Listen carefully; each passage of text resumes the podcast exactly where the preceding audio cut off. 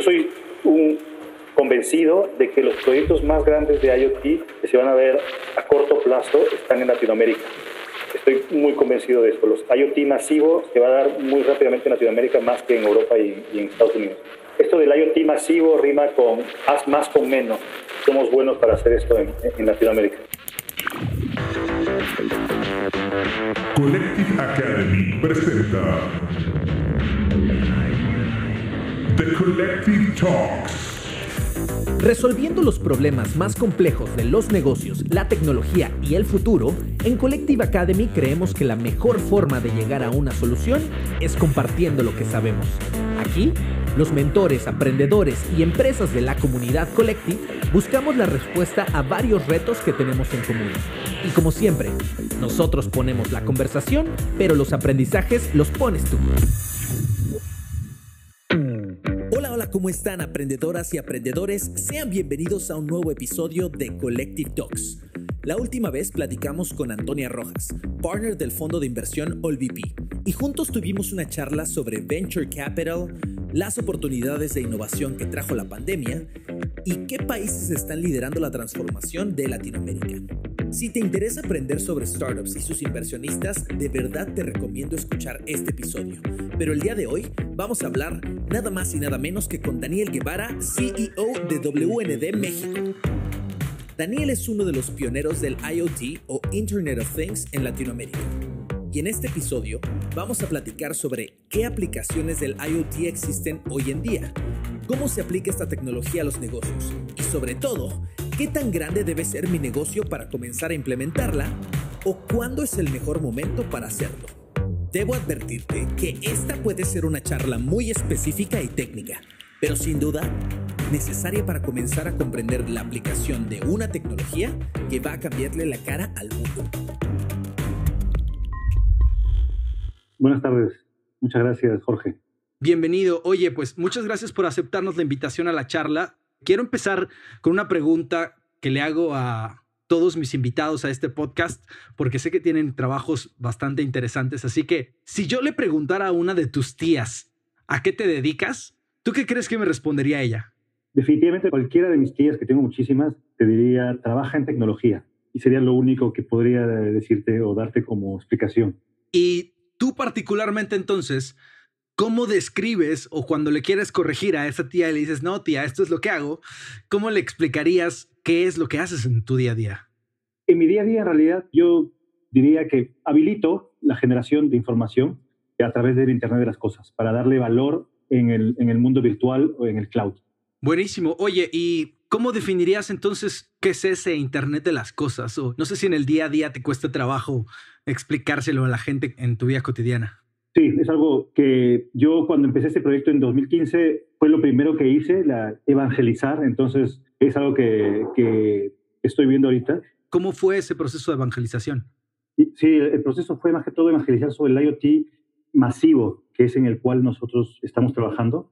Y finalmente era explicarle a industriales, al ecosistema, de qué significaba el IoT para ellos, ¿no? Entonces, finalmente, lo que yo explicaba es que para nosotros el IoT es la generación de información que antes no era posible. Es decir, ahora nosotros habilitamos el hecho de que objetos del mundo físico puedan hablar y esa información, que es muy interesante de tenerla, podamos darle valor en el mundo virtual. ¿no? Entonces, estamos hablando de muchos, muchos sensores. Eso es lo que antes no se podía hacer, ¿no? Si te entiendo un poquito mejor y lo voy a llevar a un terreno donde yo me siento más cómodo probablemente que es en mi industria, ¿no? Pero lo que estás diciendo es de generar información donde antes no la había o no la podíamos sacar a través de estos sensores. Tiene que ver con yo puedo poner un sensor, por decir, en una butaca de cine y al poner el sensor en esa butaca de cine, esa butaca de cine se vuelve inteligente, se conecta con el Internet y constantemente está reportando, no sé, las veces que te mueves durante la película, el tiempo, el calor, la temperatura, varias piezas de información y de data. Y con esas piezas de data yo puedo tomar algunas decisiones, ¿cierto? Es exactamente eso. ¿Y por qué digo antes no se podía hacer? Porque finalmente las tecnologías anteriores para poder conectar objetos tenían una particularidad que, que, era un límite, una limitante para eso. Y esa particularidad es que consumían demasiado energía, demasiado poder. Es decir, Wi-Fi, celular, 3G, 4G, consumen demasiada energía. Entonces, tú al tener ese sensor que me estás hablando en una butaca de cine, cada X tiempo, inclusive cada semana, debería estar cambiándole la batería. ¿Qué es lo nuevo que llega con este tipo de tecnologías del IoT masivo? Es que estos sensores, para enviar un mensaje, consumen muy poca energía. Inclusive en el, en el corto plazo van a poder generar su propia energía para poder enviar mensajes. El IoT es el nuevo nombre para esta tecnología, pero anteriormente existía el M2M, ¿no? el Machine to Machine. Esa tecnología que aproximadamente eh, los años 2000, inclusive antes, era muy cara, muy compleja, con dispositivos caros, tecnologías de comunicación caras también, permitían que dispositivos hablen entre ellos. Ahora, justamente estas nuevas tecnologías hacen que esto se, se discrimine y que sea mucho más económico conectar dispositivos. En estos momentos, y es algo que a mí me sorprendió al inicio, porque no pensé que iba a ser lo que adopte rápidamente eh, el Internet de las cosas masivo, son las, las utilities, ¿no? todo lo que es energía, agua y gas. Ahora, ¿por qué? Porque es algo, es algo interesante de entender, porque finalmente estas empresas tienen dispositivos y lo, lo tienen por cientos de miles, ¿no? Entonces, que en estos momentos, imaginemos acá en México, hablando de México o Latinoamérica, un medidor de agua y un medidor de luz reporta únicamente una sola vez cada dos meses. Y cuando digo reporta es porque el medio de comunicación es el humano, ¿no? Es una persona que va, y hace la lectura manual y esto lo hace una vez cada bimestre. Con esta información es muy difícil, primero, llevar una buena facturación de los clientes y después es imposible utilizar esa información para aplicar Big Data, para hacer estadísticos y todo lo que se podría hacer.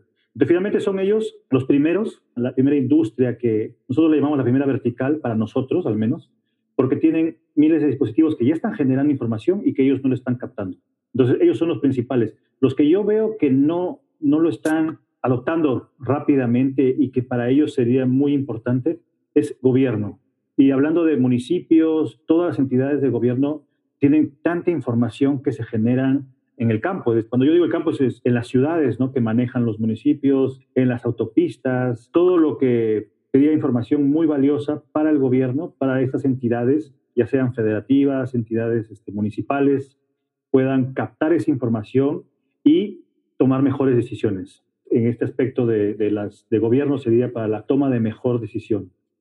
Buenísimo. Oye, decías, entonces, gobierno debería utilizarlo un poquito más para la toma eficiente de decisiones y entonces lo voy a ampliar un poquito hacia donde lo tenía antes, ¿no? Entonces, cualquier negocio que quiere tomar mejores decisiones y tiene puntos de contacto físicos, digámoslo de esa manera, o tangibles dentro de su servicio o producto, ¿podría incorporar el Internet de las Cosas o el IoT a su flujo o no? Sí, definitivamente. Y es algo que yo siempre recomiendo cuando estamos hablando con startups o con cualquier otro tipo de empresa. Hay dos partes fundamentales. Primero, justamente en, el producto, como lo mencionaste, ¿no?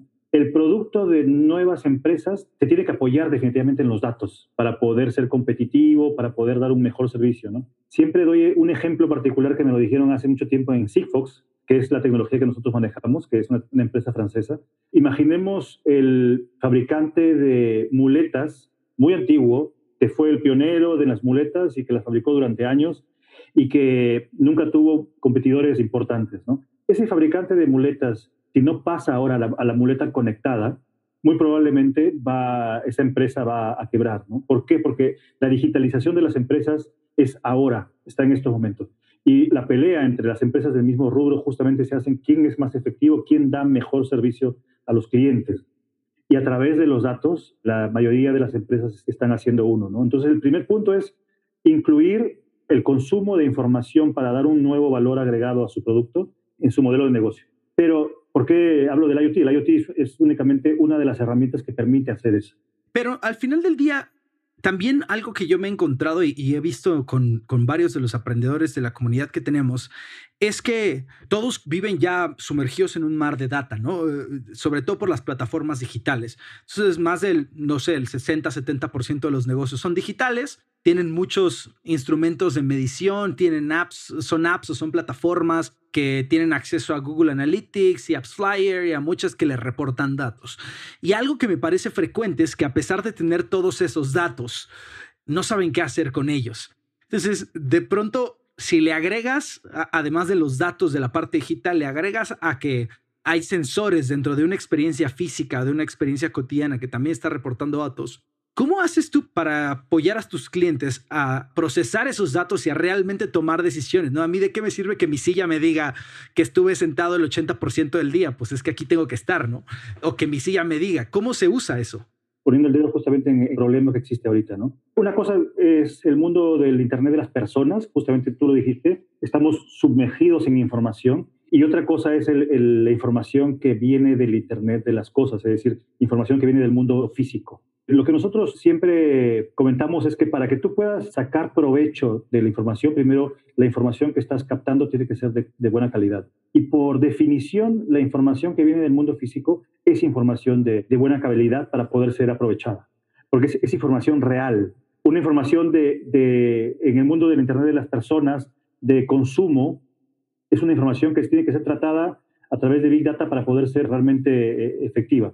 Entonces, te doy un caso muy, muy bueno que es el Internet de las vacas, por ejemplo, y es algo real, ¿no? Entonces, son sensores que son collares que, tienen tus clientes y el collar sensa, bueno, el movimiento y sensa la, la temperatura de, de la vaca. Entonces, justamente tú me dijiste, si yo lo único que hago del lado del cloud es pintarle dónde está la vaca en el mapa, no sirve de nada, ¿no? Y no sirve de nada. Pero si yo ahí, ahí va la inteligencia de datos. ¿ah? Y si yo a través de una app le digo, al, estamos hablando de, de vacas de, de, leche, si yo le digo al, al agricultor, al, al, que tiene las vacas, le digo, ¿qué día tiene que inseminar la vaca? Porque según el algoritmo que yo inventé, estoy diciendo que yo no he inventado nada, ¿no? pero que yo inventé, según el movimiento de la vaca y de la temperatura de la vaca, yo sé exactamente el, el periodo en cuál está y cuál es el mejor día para que él pueda inseminar la vaca y que maximice su producción de, de leche ahí sí estamos aprovechando realmente la data que únicamente es posicionamiento y temperatura. Eso es lo que nosotros estamos tratando de, buscar en los, en los casos de uso que, tenemos en el ecosistema mexicano y latinoamericano para que inventen esa parte, ¿no? dar el mejor, el mejor servicio justamente explotando la, la información. Porque mostrar la información tal cual, tal cual, no, no sirve de nada. ¿Qué es lo que está haciendo entonces que el IoT masivo no sea tan masivo como, como suena en el nombre. Es decir, ¿cuáles son las barreras que, que, tú día a día te estás enfrentando para seguir abriendo el mercado en México y la gente comience a implementar estas prácticas? Al principio, y, bueno, y no es hace mucho tiempo, sino estamos hablando de hace cinco años, era justamente que no se conocía, ¿no? Era, era muy poco conocido estos tipos de, de tecnología. Y ahora el problema es que un proyecto de IoT masivo es complejo es complejo porque iniciamos primero en, el dispositivo como tal, es el, lo que nos va a generar la, información. Ese dispositivo es complejo en general, es el simple hecho del diseño de este dispositivo, la antena que tiene que tener para estas nuevas tecnologías de radiofrecuencia, es algo complejo. Ahora desde, desde 2015 ya tenemos muchas empresas en México que lo pueden hacer, que lo hacen bien y que llegan a masificarlo, porque para pasar a masivo tienen que tener un conocimiento, por ejemplo, de proveedores en China, en diferentes partes del mundo que los ayuden a pasar ese, ese límite. Estamos hablando, cuando yo hablo masivo, no estamos hablando de proyectos de miles de dispositivos, no son cientos de miles o millones de, de dispositivos por proyecto. Esa es una etapa compleja, pero una vez que, que se tiene recorrido todo este camino de un proyecto de IoT, nos quedamos en el problema de la del modelo de negocio, porque definitivamente ya no estamos como antes, ¿no? Un proyecto de IoT anteriormente o de M2M, de Machine to Machine, se cotizaba según cuántos dispositivos, se vendían los dispositivos y tú recibías la data. Pero en estos momentos se tiene que cambiar completamente eso porque es imposible poder en una primera fase vender un one shot de 100.000 dispositivos, porque inclusive las empresas grandes no lo pueden costear. Entonces, lo que se tiene que hacer en estos momentos y las empresas que están en el IoT tienen que meterlo en su ADN es que se tienen que financiar y al final es IoT as a service. Lo que se va a vender no es el dispositivo, no es que la implementación, lo que está vendiendo es la data y posiblemente el resultado de la, de la data. Y eso es muy complejo de hacer. Hay que juntarse justamente con empresas financieras, nosotros estamos tratando un poco de hacer eso, ser el que relacione a todo el ecosistema, ya sean financieros, diseñadores de electrónica, manufactores de PCBs de, en China, gente que manufactura en, México con ecosistema latinoamericano y juntarlos para que puedan ellos crear sus, sus proyectos. En estos momentos eso es lo que más está frenando que sea un boom. Porque al final del día, y este es un pensamiento personal, ¿no? De, de, lo que ha pasado, pero ahorita nos agarró una pandemia en medio de una cuarta revolución industrial, básicamente. O sea, se nos cruzó el, en el, acelere máximo tecnológico que veníamos haciendo para arriba, se nos cruzó la pandemia y lejos de eso detenernos, nos lo triplicó la velocidad a la cual crecimos en términos de, de adopción de tecnología en nuestras vidas. Personas que probablemente iban a tardar varios años en comenzar a utilizar, por ejemplo, Zoom, pues ahora todos los niños están utilizándolo en la escuela y están tomando clases con una computadora y tuvieron que adaptarse a esas tecnologías. Entonces, uno pensaría que también hubo un gran crecimiento en la forma en la que los negocios dijeron, sabes qué, ya no puedo tener a las personas o, a las experiencias, digámoslo, fuera de casa, se, minimizaron. Y entonces la medición de lo que pasa dentro de casa comienza a ser bastante importante. Yo no sé si eso esté relacionado, por eso te lo quiero preguntar, porque sé que tiene que ver con el interior de las cosas, pero no sé si a dónde ustedes lo están llevando. Y es, hubo un incremento, no tengo por aquí el dato, pero si no, ahorita lo busco, grande sobre la cantidad de máquinas que introdujimos a nuestra casa durante esta pandemia que están conectadas al Internet. Entonces, si antes teníamos tres o cuatro conectadas al Internet, dispositivos, una computadora, una televisión, un celular average y un iPad por ahí, ahora la gente comenzó a comprar que el Google Home, que la bocina inteligente, que el refrigerador, que la, la, rumba esta que barre la casa y todo eso está conectado al Internet, todo eso está generando datos y todo eso está reportando esos datos a alguien, ¿no? Entonces, si mi rumba sabe cuántas veces a la semana barro el piso, puede hacer también una predicción de cuál es mi consumo de, detergente, de líquido limpiador para trapear. Y ese tipo de conexiones son las que se hacen a través de la implementación de estos sensores a, las máquinas. Ahora, ¿qué cambios has visto tú que ha traído esta pandemia al desarrollo tanto de la demanda de IoT como del supply que tú haces en la industria? Los primeros cambios que, vimos son, bueno, todo lo que tiene que ver con, la pandemia, ¿no? Temas, por ejemplo, del regreso a la normalidad y de cómo vamos a trabajar en industrias y demás. Entonces, por ejemplo, tax, tax que llevan en las, en las fábricas para saber exactamente cuando una persona cruza con otra. Todo ese tipo de casos de uso que están relacionados directamente con la, la pandemia.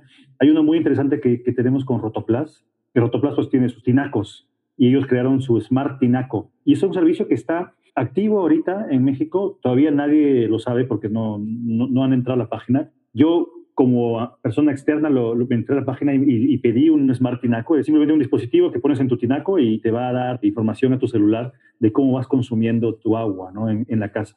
Ese es el tipo de casos de uso que hemos empezado a ver que se están desplegando más, pero todos relacionados con agua, con respecto a la, a la higiene, todo lo que tiene que ver con el regreso a la normalidad y todos esos casos de uso han explotado. Pero sí, la pandemia nos ha, en todo lo que es IoT, sí nos ha retrasado un poco los grandes proyectos. Al ser algo de IoT masivo y es, IoT es algo físico, entonces finalmente no se pudieron dar las, las, pruebas de concepto que se tenían que dar, pero ahora está acelerando muy rápido. Oye, dijiste algo que me hizo pensar justamente en, en, esta idea de lo del tinaco, ¿no?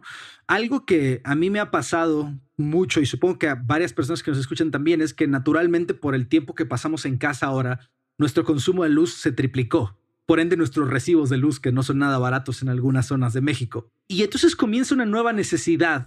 Y esa necesidad de saber qué está gastando luz en mi casa, porque antes no la tenía. Me explico, antes me daba igual. Para mí la, cuenta de luz era una sola cosa, que incluía teles, bla, bla, bla. Pero hoy ya sí pienso, pues sí me gustaría ahorrar luz. Número dos, quisiera saber cuáles son las cosas de mi casa que consumen más luz. Me gustaría poder ver un monitoreo en tiempo real y me gustaría poder controlar el acceso a la luz de esas cosas, como pasa con el Wi-Fi en su momento, que, que hay algunos routers, smart routers, que te permiten apagarle el Wi-Fi a algunos dispositivos para que no consuman tanta red. Pero creo que hoy, por ejemplo, en, lo que decías del agua, la luz es un caso clarísimo de lo que nos está pasando, donde queremos monitorear. Oye, yo tengo esta lámpara prendida casi todo el día, pero pues a lo mejor tendrías que apagarla porque está consumiendo mucha energía o mucha luz me parece bien interesante cómo eso puede cambiar alrededor de la pandemia. Y, existe, porque algo que es lo más importante del monitoreo de la luz de tu casa es que vaya relacionado con, con los precios y con el, costo de tu factura. Hay algo que es que mucha gente lo ha vivido, es pasar a la famosa tarifa DAC, en donde ya no tienes subsidio. Y eso es que tú normalmente estás pagando, no sé, mil pesos de luz y al siguiente bimestre ya estás por arriba de los 2.500 pesos, porque únicamente te pasaste un poco de la, de la tarifa.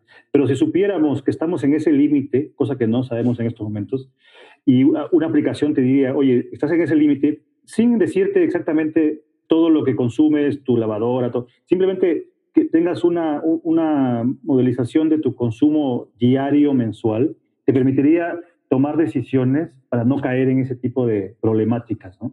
Que una vez que, caes en esa tarifa DAC, demoras al menos seis meses en, poder regresar por el tipo de, cómo calculan el, el, precio de tu tarifa. Totalmente. Y así nos podemos seguir pensando en aplicaciones. Al final del día, lo que yo te diría es, y voy hacia mi siguiente pregunta, cuando algo como el IoT abarca tantas industrias y tantas aplicaciones, puede llegar a ser abrumante, ¿no? Para, para un tomador de decisión o tomadora de decisión, que normalmente son los que escuchan este podcast, decir, no sé en qué área de mi negocio implementar, no sé por dónde empezar, básicamente. O sea, suena muy bien este IoT, pero yo no sé si tengo una panadería, si tengo una, barbería, si tengo una pyme, si soy dueño de una tiendita de abarrotes y así voy creciendo, ¿no? Si estoy en una startup también de tecnología, ¿cómo empiezo? ¿Tú normalmente cómo le recomiendas a las personas adentrarse en el mundo del IoT para sus negocios? Yo lo que les digo es, utilicemos esta tecnología al inicio para cosas que nos duelen, es decir, para abaratar costos, para mejorar procesos. ¿Y cómo hacer eso?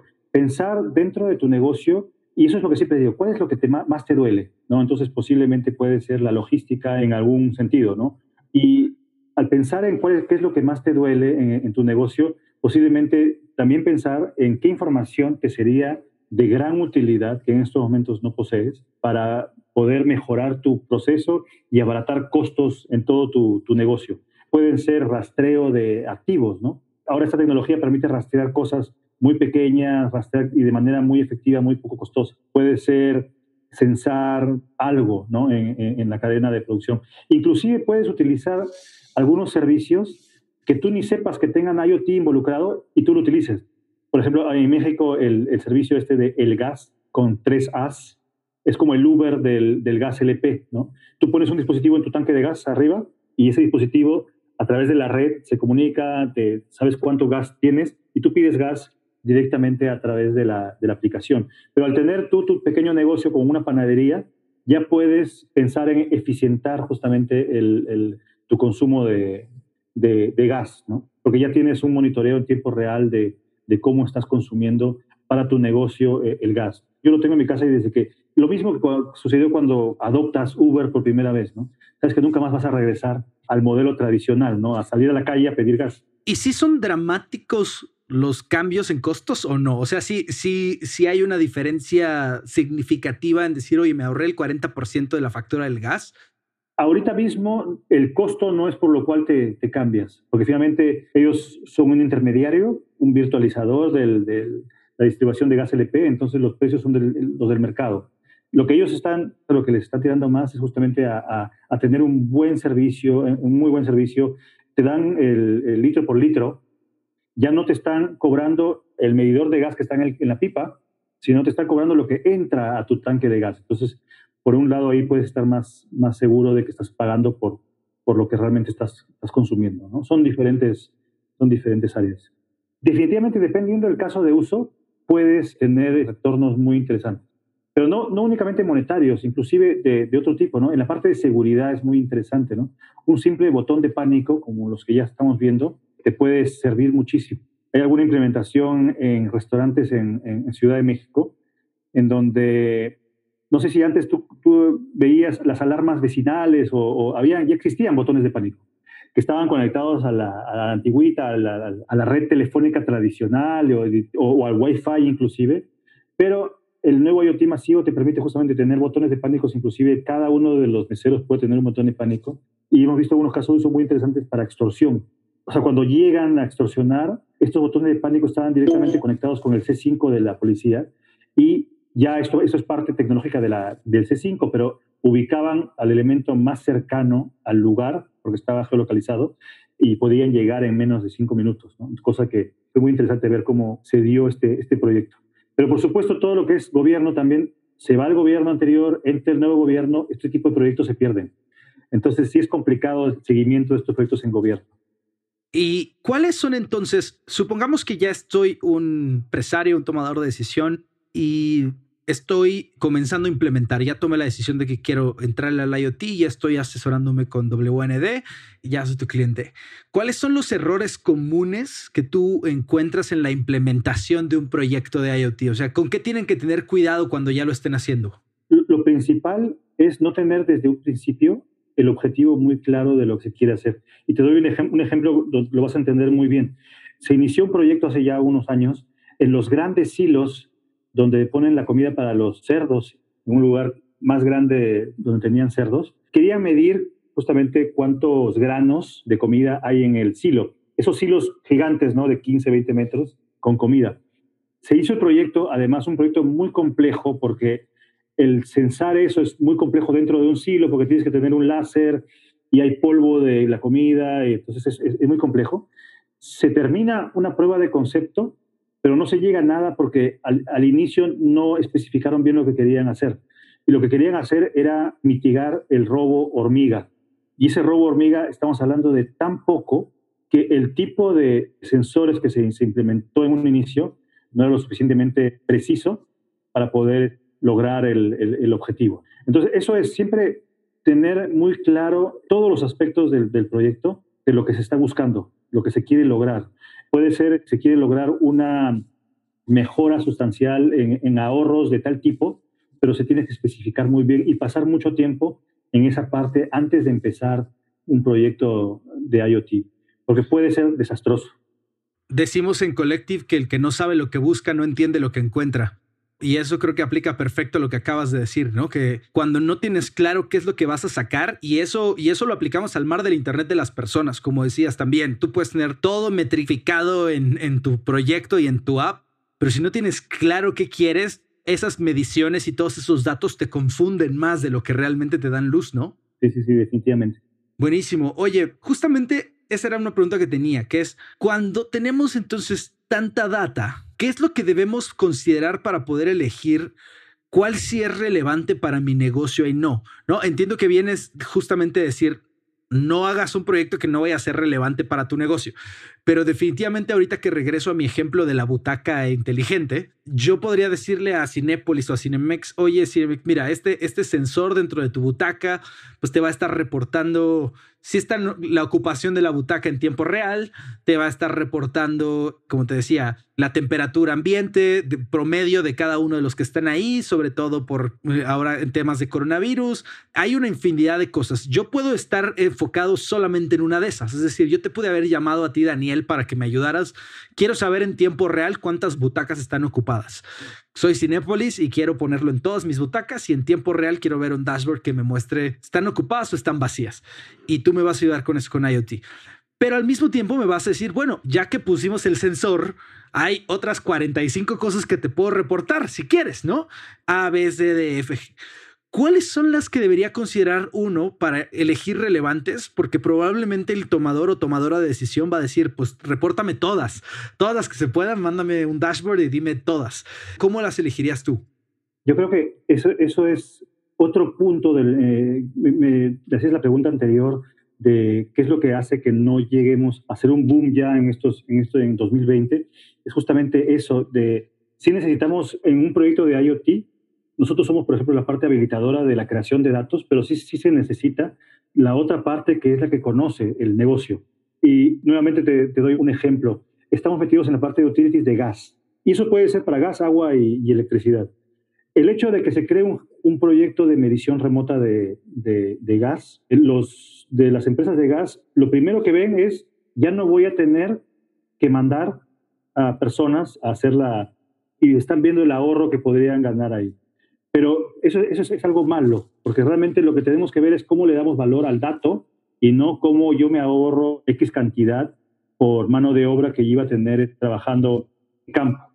Entonces, aquí Nosotros lo que hicimos es siempre tener a especialistas dentro del core del, del negocio en el cual estamos atacando.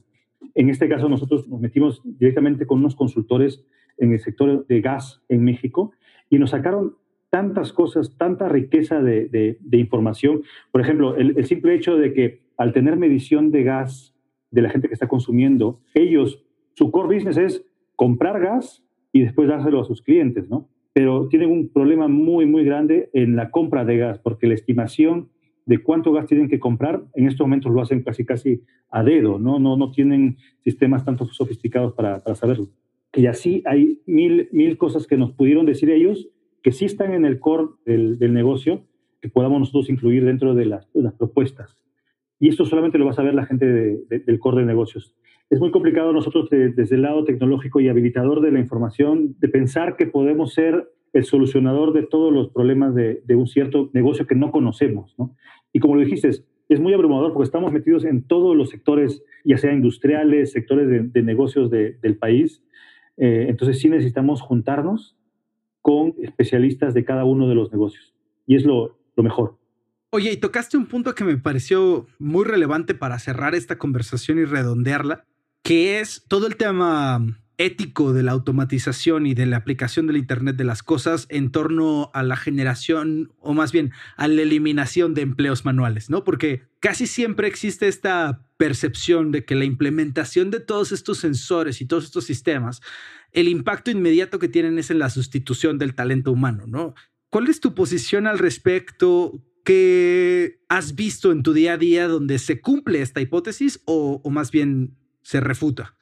No, se cumple, definitivamente se cumple y los casos de uso que estamos viendo ahorita más relevantes justamente son las cuadrillas de lecturistas, ¿no? de los medidores. Y es algo que nosotros identificamos como un foco rojo al inicio de estos proyectos, porque no solo pues, iba a ser empleos que se pierden, también iba a ser a través de los, de los sindicatos, por ejemplo, sindicatos de electricistas, un punto en el cual podía justamente trabar este tipo de proyectos. Pero lo, lo, lo indicado justamente es, es darse cuenta de que necesitamos especializar más ese tipo de trabajo que van a ser perdidos por el Internet de, las cosas. En este proyecto en específico, donde queremos nosotros es capacitar a los que antiguamente eran lecturistas en realizar trabajo de campo, al igual que antes, pero trabajo de campo más especializado con respecto a la red del Internet de las Cosas y, y cómo pueden sumar valor en, estes, en estos nuevos proyectos. Transformar un poco los trabajos anteriores, que eran cosas muy manuales, muy repetitivas, muy automatizables, para volverlos en trabajos con un valor agregado más, más humano. Claro. ¿Y cómo estás sorteando esta curva de adopción también por parte de estas personas, ¿no? Que me imagino que en el día a día encuentras, a mí me tocó algún momento hacer el lanzamiento de, de un proyecto muy grande con una marca de consumo que tenía pues más de, creo que 8 mil sucursales en México. Y, y, cuando metimos un ecosistema de IoT o de Internet de las Cosas que iba a automatizar varias partes de su, de su cadena, lo que nos enfrentamos fue una resistencia muy grande por parte del, del, equipo operativo. Evidentemente, por un lado diciendo que, por un lado no tan transparente, diciendo esto me va a complicar mi trabajo, esto es lo sofistica demasiado y no es necesario, y en el otro más silencioso es esto me va a quitar el trabajo. Entonces, ¿cómo hacen ustedes desde WND y todo el ecosistema para minimizar ese impacto negativo? Yo creo que lo principal es, es hacer del proyecto, hacer el proyecto que sea de todos, es decir, que todos sientan pertenencia en este nuevo proyecto y que sientan que se puede, lo pueden utilizar para un trampolín y aprend, aprender más, capacitarse de, de, una manera, pero definitivamente, al igual que tú, siempre hemos, lo hemos sentido como, como una, una barrera al inicio. Entonces, definitivamente vamos a tener que, que aprender nosotros en, en lidiar con estas barreras y empoderar a esta gente con estos proyectos para que puedan salir beneficiados y al contrario no, no salir lastimados por ese tipo de tecnología. Por ejemplo, lo, ¿qué, ¿qué, es lo que hacemos nosotros dentro de, de WND? Finalmente nosotros estamos destinados a, a, los datos. Entonces, lo que hemos hecho tecnológicamente dentro de la empresa es que todas las, personas que trabajan en WND tienen acceso libre a todos los datos que genera la, la, plataforma tecnológica y la, red como tal. Y lo que hacemos con ellos es que siempre les estamos pidiendo que los utilicen. Entonces, libremente alguien de infraestructura o de operaciones o de calidad o de marketing puede utilizar esos datos para crear algo, algo nuevo. Entonces, así es como nosotros empoderamos a nuestros trabajadores para que utilicen los datos y crear, crear cosas nuevas, inclusive para su área, es decir, automatizar cosas que, que antes no tenían automatizadas o inclusive para ayudar en otro tipo de tareas y en otras áreas. Entonces, incluirlos dentro de la transformación digital, incluirlos dentro de la, de la generación de datos para que ellos mismos puedan ser parte de ella. Increíble. Pues yo, yo también creo que uno de los puntos más importantes de cualquier proyecto de transformación es que haya alineación, y lo hablamos en otro episodio con, con Lulo López, que, que, trabaja mucho en innovación corporativa, que es que esté alineado desde los tomadores de decisiones hasta quienes van a operar, porque si los que operan lo quieren y los tomadores de decisiones no, se genera un choque donde esto para qué lo queremos, esto para qué sirve, nada más nos está costando dinero y viceversa, ¿no? Si los de arriba lo quieren, pero los de abajo no me gusta hacer esta definición, pero se entiende, ¿no? Entonces vienen los choques donde, pues qué bueno que lo compraste este software, pero no lo vamos a usar, o no lo vamos a implementar, o no vamos a seguir el protocolo para hacerlo, y es muy complicado. Dani, pues muchas gracias. Vamos a pasar a la última sección de, este, de esta entrevista, como de, de podcast, que es preguntas un poquito de cajón, tienen que ver más contigo, con tu experiencia y con lo que haces en el día a día y tu percepción, ¿no? Pero bueno, te preguntaría, ¿cuál es el problema que hoy mismo estás intentando resolver en tu trabajo? ¿Qué te quita el sueño esta semana? Mira, como te comenté, nosotros somos la red como tal, ¿no? Somos la red del Internet de las Cosas masivo en México y lo que hacemos es dar la, la cobertura. Y realmente para poder hacer el, habilitador de cualquier negocio en México con el IoT, necesitamos tener una red, la red más potente, ¿no? Que cubra todas las partes, no solamente ciudades grandes, pero también el campo, porque hay mucho, mucho potencial de IoT en el campo. Y es eso, ahorita lo que más me quita el sueño es tratar de cubrir lo más posible el, territorio nacional y de una manera en la que cualquier proyecto pueda subirse a, esta tecnología. Porque lo que nosotros hacemos justamente es disruptir un poco la implementación de ese tipo de infraestructura y, y hacerlo de manera eficiente. ¿no? no puedo tener antenas en infraestructura como la tienen la 3G o la 4G, porque si no, no podría dar la conectividad para objetos tan barata. Entonces tenemos que tener justamente esa, esa mentalidad de, de, ser disruptivos y crear alianzas en todo el país para montar nuestras antenas y, y, dar la cobertura, la mejor cobertura en, eh, en, el país. Eso es lo que ahorita es uno de lo, de lo que me está quitando un poco el sueño. Buenísimo. Oye, ¿cuáles son tus imperdibles para informarte, para aprender y para mantenerte al día de tu industria? ¿Cómo se sabe más de lo que, de lo que haces tú en el día a día? Pues yo lo que más hago es tengo, por ejemplo, un aplicativo que se llama TweetDeck para, para Twitter y tengo muchísimas cuentas en las cuales que estoy siguiendo, inclusive hashtags de los cuales estoy siguiendo, por ejemplo, nosotros estamos involucrados en el desarrollo del IoT en Perú y en México en conjuntamente. Entonces tengo hashtag IoT Perú, IoT México, viendo constantemente de las diferentes tecnologías qué proyectos se están haciendo nuevos. Entonces podemos, podemos ver al día a día los nuevos proyectos de IoT que se están lanzando en el mundo y en la, en la región. Yo soy un convencido de que los proyectos más grandes de IoT que se van a ver a corto plazo están en Latinoamérica. Estoy, estoy muy convencido de eso. Los IoT masivo se va a dar muy rápidamente en Latinoamérica más que en Europa y, en Estados Unidos. Ojalá, sería un gran orgullo, la verdad. Esto del IoT masivo rima con haz más con menos y, somos, somos buenos para hacer esto en, en Latinoamérica.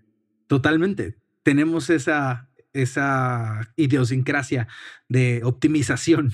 Entonces, pues vamos a, a, ver que realmente esto crezca, porque si hay un foco puesto en, en países específicos de Latinoamérica que están como le llaman en vías de desarrollo y tienen condiciones socioculturales como la que acabas de mencionar, de hacer más con menos, de tener un sentido de supervivencia un poco más grande, que van a hacer que se desarrolle mucha más innovación en estas regiones, precisamente porque los emprendedores van a buscar entrar ahí. Justo mi siguiente pregunta era eso, ¿no? Yo, yo normalmente digo, dame un ejemplo de alguien que creas que está haciendo lo mismo que tú, pero mejor. En este caso quisiera volteártela o cambiártela un poquito a que me dieras buenos ejemplos de quién la está rompiendo, que, quién lo está haciendo muy bien en el ecosistema de IoT en Latinoamérica.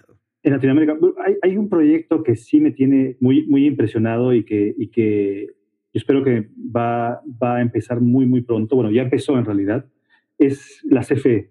Y pensarías, ¿no? CFE, empresa única, utility del país, gobierno, puede ser muy lenta, pero hemos trabajado con ellos desde hace ya muchos años. Y la idea es que cada medidor del país, son 40 millones de medidores en el país, residenciales, hablo únicamente residenciales, tenga una tarjeta de comunicación que te permita, bueno, leer horariamente el dato de, consumo, pero también permite corte y reconexión remoto. Esa es, esa es, la primera parte, pero esa es la parte tradicional. Y yo siempre, yo siempre le digo a todo el ecosistema, piensen más allá de eso, porque eso es, eso es lo primero, ¿no? Casi, casi es la excusa para realizar el, el, proyecto. Pero el otro proyecto que nosotros estamos metidos también es la parte de, de la red de, de sensorización para los, los, sismos en México. Entonces, hemos estado muy metidos con ellos y con, bueno, la, alerta sísmica, ¿no? La, que conocemos todos, haciendo diferentes proyectos de, con sensores en volcanes y demás, pero en un, en un momento dijimos, si imaginemos que la Ciudad de México se van a desplegar 300 mil, un millón de medidores con esta comunicación. Finalmente, esta tarjeta que se está desarrollando ya incluye acelerómetros, ¿no? Nuestros celulares tienen más de 3, 4, 5 acelerómetros de muy bajo costo y de una sensibilidad muy grande. El simple hecho de que la información que se genere en estos equipos que están fijos en edificios le puede dar a la, red de, de, alerta sísmica infinidad de datos muy, muy importantes para cómo prevenir los temblores y una vez que los temblores llegaron, imaginemos, sabríamos exactamente cuáles son los, los edificios dañados y, cuáles no están, no están dañados, ¿no? O sea, infinidad. Entonces, si te das cuenta, son un proyecto que, se, que después se va, se va transformando con el mismo dato, lo puedes utilizar para otros fines. Buenísimo. Oye, con lo que has aprendido hasta hoy en esta carrera tan, tan larga y, y, cada vez más profunda hacia un tema que llevas, si yo te diera un cheque con un millón de dólares ahorita para que iniciaras un negocio, ¿qué negocio pondrías? No puede ser metérselos a mi empresa actual, ¿no? Claro, sí, sí, sí. Eh, como somos únicamente nosotros la red y no hacemos ninguna implementación o solución completa, simplemente ayudamos al ecosistema que crezca y que hagan todo esto. Eh, y yo estoy un poco celoso y siempre he estado celoso de, en algún momento tener esa idea de crear un proyecto completo de IoT que, que, explote. Y esa idea ya, y la tengo desde hace mucho tiempo, crear el, el geolocalizador killer, que decir que algo muy pequeño bueno, por ejemplo, hay mucha gente que, piensa que se puede geolocalizar con una pastilla y te la, te la Eso no es posible todavía, ¿no? Pero algo de ese estilo para, en el tema de seguridad, hacer que ya no sea factible el hecho de que una persona secuestre a alguien, que robe algo, porque sabe que todo está geolocalizado. Es, es algo que a mí me, me, me encantaría poder solucionar ese tipo de problemas de seguridad que tenemos en el país. Qué buena idea, la verdad. Yo creo que es algo que impactaría las vidas de muchas personas y que, como bien dices, le complicaría el trabajo a los malhechores. Siempre va a haber, pero probablemente complicarles el trabajo es lo que nos, nos mantiene en pie y no dejarles ganar la batalla. Muchas gracias. Pues la última pregunta es para ti, pero al mismo tiempo es un consejo para las personas que están interesadas tanto en adentrarse en el mundo del IoT como carrera y como emprendedores, como los tomadores o tomadoras de decisión que han estado pensando en implementar o en voltear hacia el IoT. Y es, si yo te llevara al inicio, cuando, cuando te topaste y empezaste a trabajar con IoT, ¿qué consejos o consejo te darías a ti mismo para ahorrarte algunos baches del camino? Yo creo que el principal sería, cuando empezamos, empezamos en un momento en que el, el ecosistema no estaba maduro y, tuvimos muchos planes que se fueron desplazando en el tiempo. Ahora se desplazaron por la pandemia, pero se desplazaron en el tiempo justamente porque hay que dejar madurar al ecosistema y no tratar de forzarlo, porque forzarlo sería algo, eh, es algo muy, muy complejo. ¿no? Inclusive todo tipo de empresas y hasta empresas muy, muy grandes han tenido que pasar por un proceso importante para que funcione su digitalización y que puedan incorporar el IoT en sus, en sus procesos. Entonces yo, yo sí anda con, con, calma, porque yo eh, todos estos cinco años estábamos buscando y buscando las, los proyectos más abrumadores y nos dimos cuenta que la, la paciencia para, en este tipo de, de, búsqueda de los proyectos masivos de IoT es, la, es, es lo principal. Y así hacerlos bien. Me daría paciencia para, para esperar a que el ecosistema madure de la, de la mejor manera. Hey, muchas gracias por haber escuchado un episodio más de Collective Talks. Recuerda que te espero la próxima semana con otra conversación sobre el mundo de los negocios y la tecnología. No olvides que si quieres ser parte de la comunidad de Collective, siempre puedes comenzar por seguirnos en Instagram y si te interesa tomar alguno de nuestros programas, puedes aplicar en collectiveacademy.com. Te deseo mucha suerte y espero verte pronto en clase. Nos escuchamos pronto. Chao.